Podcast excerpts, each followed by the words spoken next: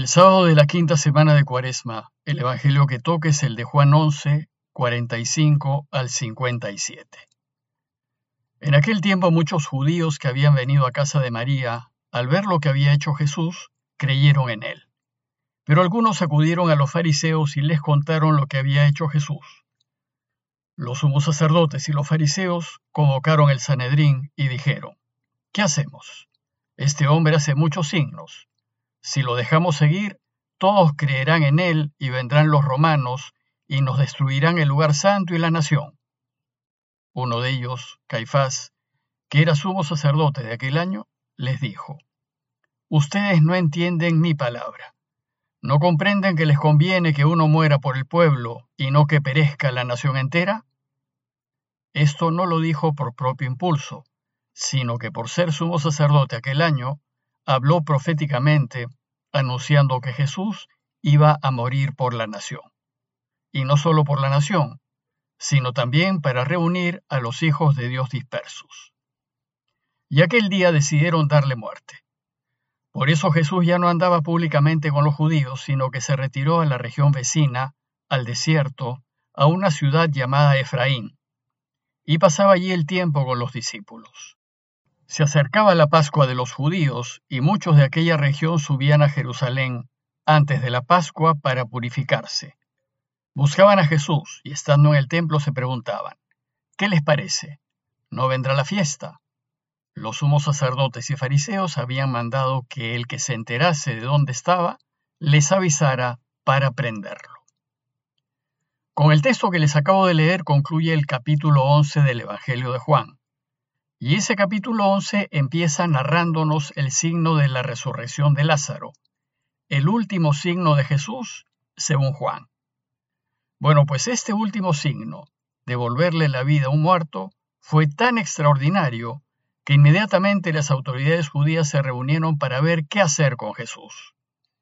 Y el relato de hoy es muy importante, porque en él las autoridades judías deciden la muerte del Señor. Ahora, al finalizar la quinta semana de Cuaresma, la Iglesia nos invita a reflexionar en él, porque nos prepara inmediatamente para la Semana Santa que empieza mañana con el Domingo de Ramos.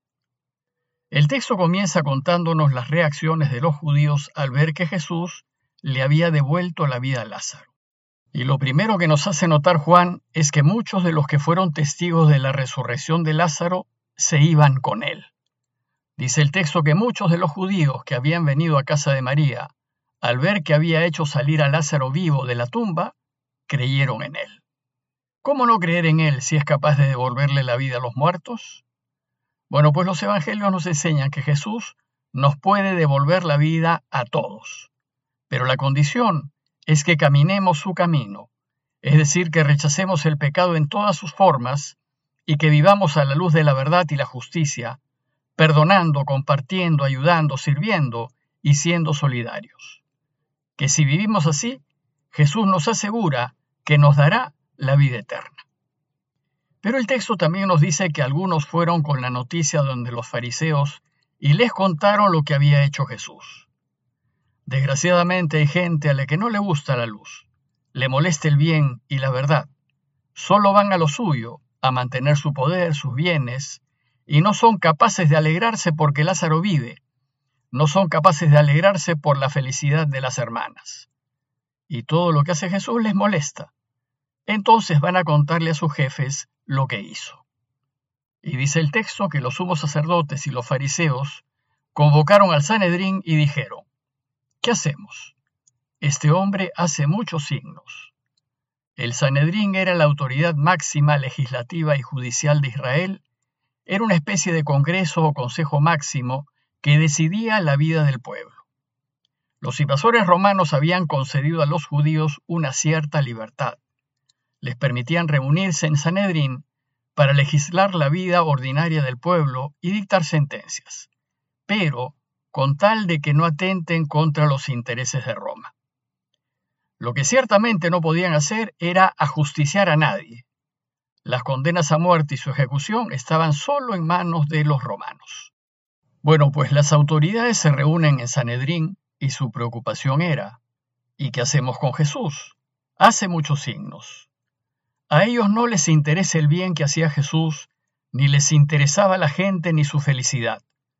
Para ellos era claro que Jesús se había vuelto un verdadero estorbo, pues no solamente les impedía salirse con la suya, sino que ponía en peligro su poder y sus riquezas. Entonces, durante la discusión se presentan dos argumentos principales para eliminarlo. Primero, si le dejamos seguir, todos creerán en él. Perderemos el apoyo y el respeto de la gente y en consecuencia perderemos el poder. Y segundo, vendrán los romanos y destruirán nuestro lugar santo y nuestra nación. ¿Y por qué los romanos tendrían que venir y destruir el templo de Israel? Pues resulta que había una alianza no pública entre las autoridades judías y los invasores romanos. Los romanos querían que los judíos se mantuviesen tranquilos y controlados, y las autoridades judías podrían controlar el pueblo. Entonces, si ellos controlaban al pueblo, los romanos estaban dispuestos a darles una serie de prebendas y privilegios. Pero si no lo pueden controlar, porque el pueblo ya no les hace caso o no lo sigue, entonces perderán sus prebendas y privilegios, y esto no lo podían permitir. Desgraciadamente, de esta misma manera proceden nuestros malos políticos. Ellos solo se preocupan de ellos y de sus intereses, tuercen la verdad y usan a la gente en función de sus fines. Entonces Juan nos dice que uno de los del Sanedrín, Caifás, que era el sumo sacerdote de aquel año, les dijo, Ustedes no entienden nada. Caifás sí entendía. Era el típico político astuto de esos que traman maldades para ganar poder y no perderlo. Se había dado cuenta del serio peligro que le significaba Jesús y había visto que la única solución era matarlo. Para Caifás, el resto del Sanedrín no había entendido la gravedad de la situación. Y entonces les dice, ¿no se dan cuenta que les conviene que solo un hombre muera por el pueblo y no que perezca la nación entera? Es decir, les dice que les conviene deshacerse de Jesús, pues de lo contrario los romanos les quitarán sus privilegios, y les dice que también le conviene al pueblo, pues así se evitaría una sangrienta represión romana. Aquí Juan añade una nota teológica. Dice, esto no lo dijo por su propia cuenta, sino que como era sumo sacerdote aquel año, habló proféticamente, anunciando que Jesús iba a morir por la nación, y no solo por la nación, sino también para reunir a los hijos de Dios dispersos. Juan ya nos adelanta lo que la iglesia va a enseñar después, que Jesús murió por nosotros y por todo el mundo y que murió para enseñarnos el camino que nos lleva a la vida. Murió para reunir a los hijos de Dios dispersos. Y estos hijos de Dios dispersos son los que están en el mundo y del lado del bien, y aunque sean ateos o de otras religiones, se juegan todo por mantenerse siempre en la verdad y la justicia, y se arriesgan para que todos vivan y tengan una vida digna. Entonces, ante los argumentos presentados, las autoridades judías tomaron la decisión. Y dice el texto que aquel día decidieron darle muerte. Ya no se trataba de apartarlo, desprestigiarlo, desaparecerlo, ahora se trataba de matarlo. ¿Y qué hizo Jesús? Él tenía amigos que lo querían, incluso tenía amigos fariseos dentro del mismo Sanedrín, como por ejemplo Nicodemo, y seguramente así se enteró de la decisión tomada. Entonces decidió irse de Jerusalén y esconderse. Por eso dice el texto que Jesús ya no andaba públicamente con los judíos, sino que se retiró a la región cercana al desierto, a una ciudad llamada Efraín, y pasaba allí el tiempo con sus discípulos. Se fue hacia el desierto del Mal Muerto, hacia la desembocadura del Jordán, a unos 30 kilómetros al este de Jerusalén. Pero se acercaba la fiesta de la Pascua, una de las fiestas anuales más importantes de Israel, y el texto dice que se acercaba la Pascua de los judíos y muchos de aquella región subían a Jerusalén antes de la Pascua para purificarse. Antes de celebrar la Pascua, la ley decía que era necesario purificarse, y los judíos tenían una serie de ritos y de lavados que según ellos les eliminaban las impurezas que indicaban la ley, al menos exteriormente, como por ejemplo entrar en casas de extranjeros, juntarse con los pecadores y tocar cadáveres. Y entonces, una vez eliminadas las impurezas legales con los baños de purificación, ya quedaban listos y en una recta relación con Dios para celebrar las fiestas. Lógicamente, como Jesús fue un judío practicante, debía subir a Jerusalén a purificarse antes de las fiestas, pues él caía en impurezas legales a cada rato.